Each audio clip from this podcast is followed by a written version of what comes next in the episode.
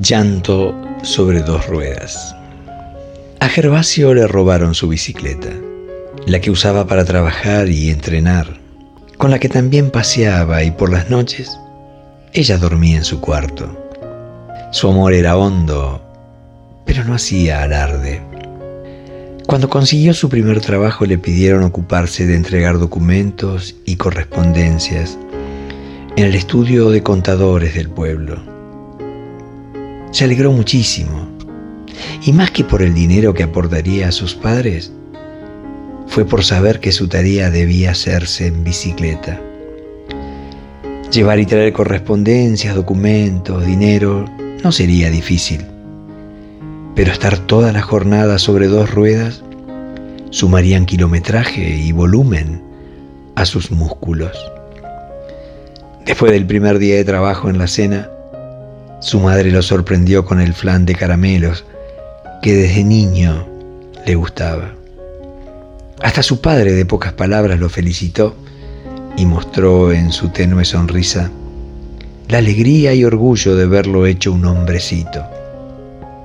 Trabajar era un designio que las generaciones precedentes honraron.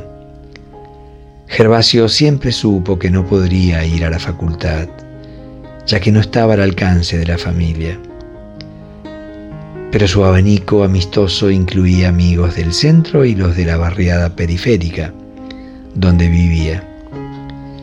El estudio de contadores pertenecía al padre de un amigo, quien conocía las cualidades y responsabilidad del muchacho, que además de simpático, era buen alumno, buen hijo y buen amigo.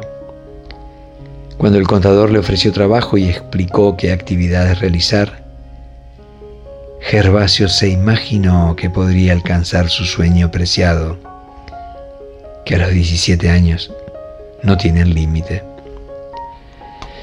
Desde el primer día, además de las idas y vueltas sumando kilómetros laborales, al finalizar y luego de la merienda, iba con su bicicleta a entrenar a la ruta. Le quitaba el práctico portaequipaje donde sujetaba el bolsín de trabajo, calzaba el casco en su cabeza y con ropa adecuada fatigaba sus músculos en los ascensos y descensos del camino. Eran dos horas diarias de entrenamiento donde algunos días circulaba veloz y otros con carga de esfuerzos. En poco tiempo esta preparación física mejoró el rendimiento. Fue en estas buenas condiciones que una tarde alcanzó en la ruta a otro ciclista. Le costó llegar y cuando se puso a la par, el hombre añoso lo saludó sonriente. A Gervasio las palabras no le salían de tan ahogado que estaba. Recién, cuando disminuyeron el ritmo del pedaleo, conversaron. Raúl se llamaba. Era un ex corredor de bicicleta al que no conocía, pero fue tal la confianza y empatía que nació entre ellos que Gervasio se animó a confesar por primera vez su sueño de ser corredor de bicicleta. Los diálogos continuaron y las indicaciones de entrenamiento que Raúl le fue dando hizo crecer la amistad y la preparación física de Gervasio. La vida laboral y deportiva progresaba en todo sentido. El contador le confió tareas más delicadas y Raúl se alegraba de ver el progreso de su alumno. De manera imprevista les llegó la noticia de una carrera en un pueblo cercano. Y Gervasio se entusiasmó. La puesta a punto fue ordenada. El domingo, día de la competencia temprano, rodaron suave hacia la ciudad cercana. El joven ciclista se vio por primera vez con los experimentados corredores de otras ciudades. Siguió la indicación de su entrenador y conservó paciencia en el pelotón. Recién en la última vuelta desprendió la prudencia y Gervasio se lanzó convencido y sin miramientos. Fue el tercero en llegar y el primero en su categoría juvenil. Alojado en el escalón más alto del podio, besó emocionado su primera medalla. Ese lunes sucedió un hecho imprevisto. Ya había recibido el saludo festivo de los clientes del estudio y las felicitaciones de vecinos que se enteraron del triunfo. Dejó como siempre la bicicleta de carrera que usaba para trabajar en la, en la plaza y llevó papeles a la dependencia municipal. Al regresar, descubrió que la bicicleta no estaba bajo el árbol donde la dejó. Sintió palpitar su pecho anticipando la mala noticia. Se la habían robado. Su garganta quedó seca y las piernas temblaron. El bolsín de documentos en su poder estaba a salvo, pero la bici, la bici estaba ausente. Miró a un lado y a otro,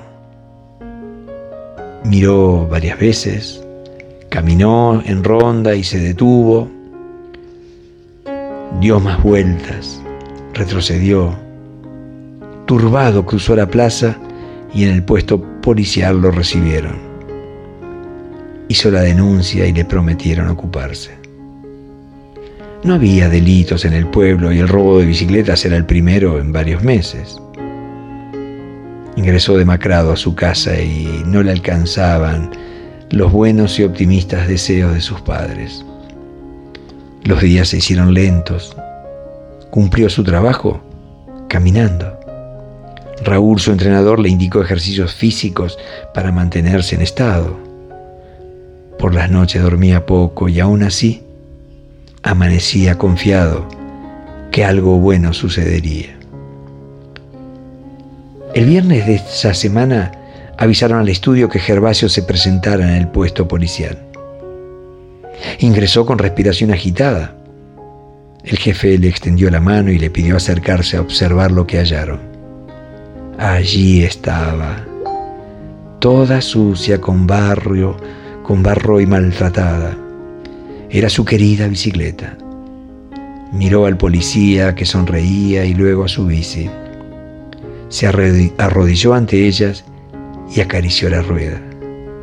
La sintió firme y altiva pero sus ojos con debilidad se cerraron. La garganta quiso contener el caudal misterioso de angustia que lo embargaba, pero le arrasó un prepotente llanto que no fue silencioso. Lloró, lloró y lloró sin vergüenza, con ahogos y congoja, sin quitar la mano apretada a la rueda Sintió que la bicicleta le abrazaba feliz del reencuentro y no la soltó hasta que las lágrimas cesaron y su respiración se recompuso. Abrió los ojos y se avergonzó por el desborde emotivo. El policía le acarició la cabeza. Atrás, Raúl, recién llegado, lo miraba cómplice y sonriente por saber por saber que la ruta los esperaba.